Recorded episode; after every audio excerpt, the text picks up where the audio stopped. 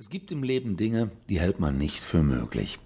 Die Tagebücher der Eva Braun galten als verschollen oder sind in billigen Plagiaten durch einen, er als Bergsteiger zur Berühmtheit gelangten, Louis Trenker, gefälscht worden.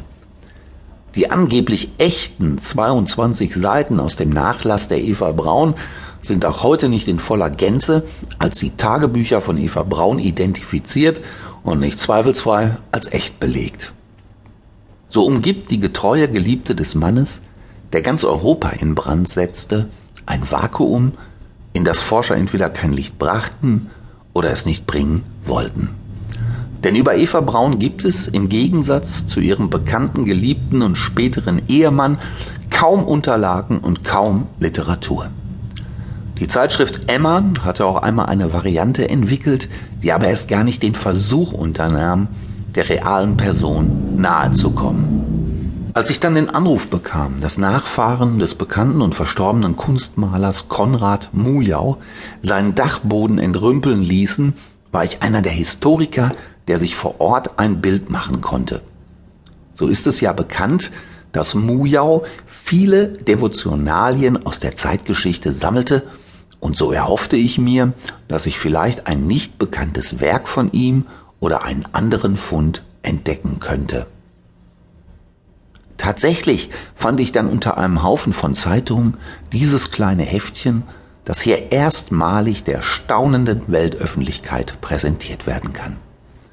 Die Echtheit dieses Dokumentes steht für mich außer Frage, da das Heft eindeutig die Handschrift von Eva Braun trägt. Zudem sind die Fakten des Tagebuches deckungsgleich mit den erwähnten Tatsachen der Zeitgeschichte.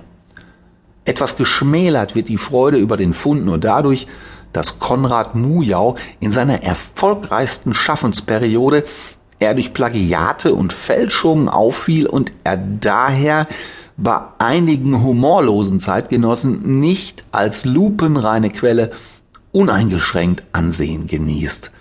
Ich ließ mich aber von den Unkenrufen nicht beirren und glaubte sofort an die Dokumentenechtheit, denn es mag ja sein, dass Mujau ein Fälscher war, aber es ist auch bekannt, dass er ein Sammler historischer Schriften und Antiquitäten war.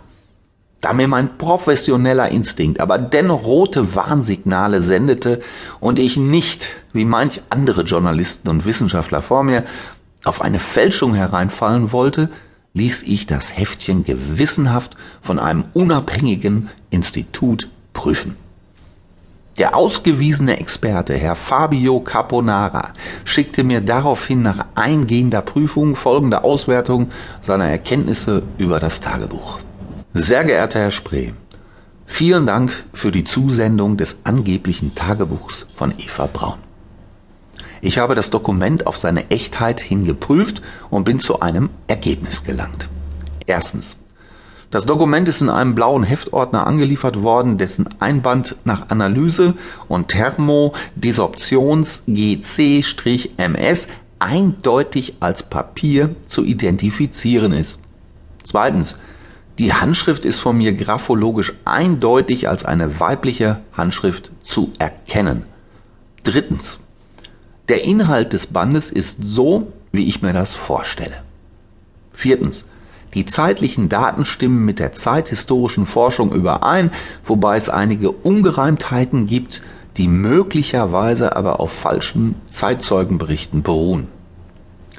Zusammenfassend handelt es sich bei dem von Ihnen eingereichten Dokument mit einer zu 0,00000000012 prozentigen Wahrscheinlichkeit um das echte Tagebuch der Eva Braun.